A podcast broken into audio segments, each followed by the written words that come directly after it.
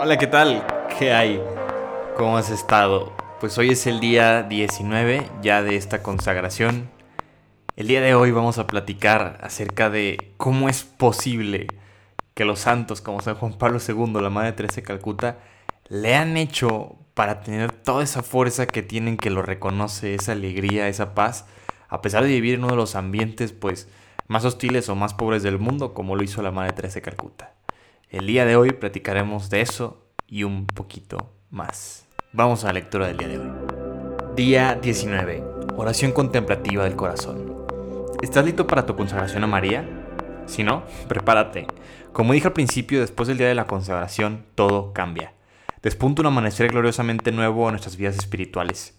Efectivamente, cuando damos a María nuestro sí, ella empieza a arreglar todos los eventos y detalles de nuestras vidas en formas muy bellas, tiernas y cariñosas.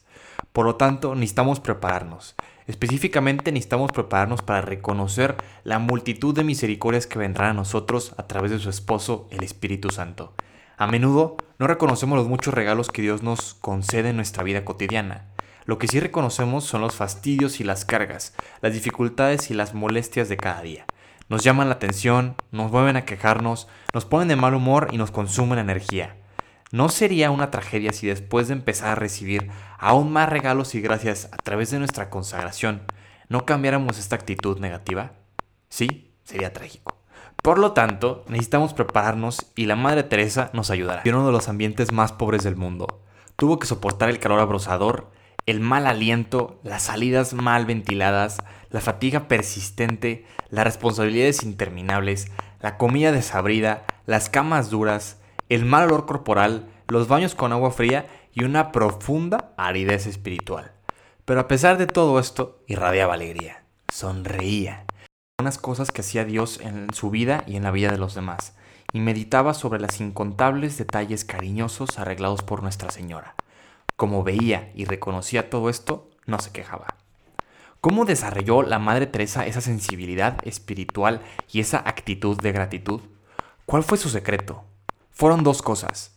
Primero, siguió el ejemplo de María, quien siempre conservaba estas cosas que Dios hacía en su vida y las meditaba en su corazón.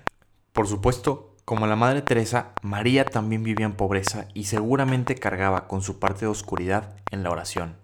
Pero también encontraba a Dios en los detalles, meditaba sobre su bondad en su corazón y respondía con alabanza, proclama mi alma la grandeza del Señor.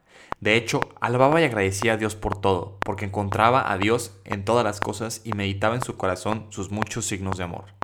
La Madre Teresa siguió el ejemplo de San Ignacio de Loyola, el santo soldado y maestro de la oración práctica.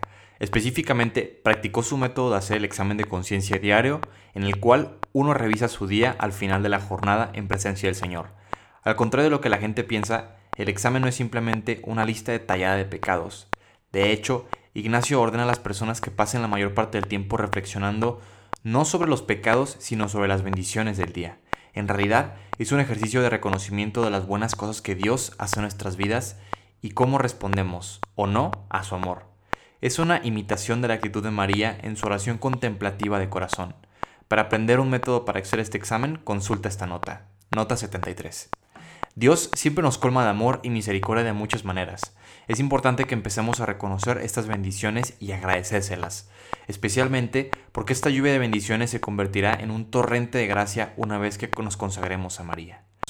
Recordemos que según la Madre Teresa, una manera importante de vivir nuestra consagración es reconocer y meditar las bendiciones de Dios con María, en las profundidades de nuestros corazones.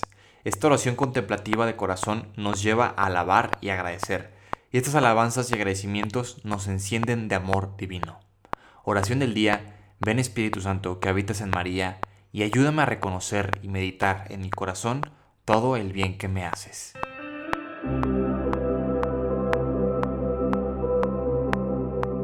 Pues este es el final del día 19. La verdad se me hace súper interesante el, el, examen de conciencia, ¿no? Muchas veces cuando hacemos un examen de conciencia estamos súper acostumbrados como dice en la lectura, fijarnos en los pecados.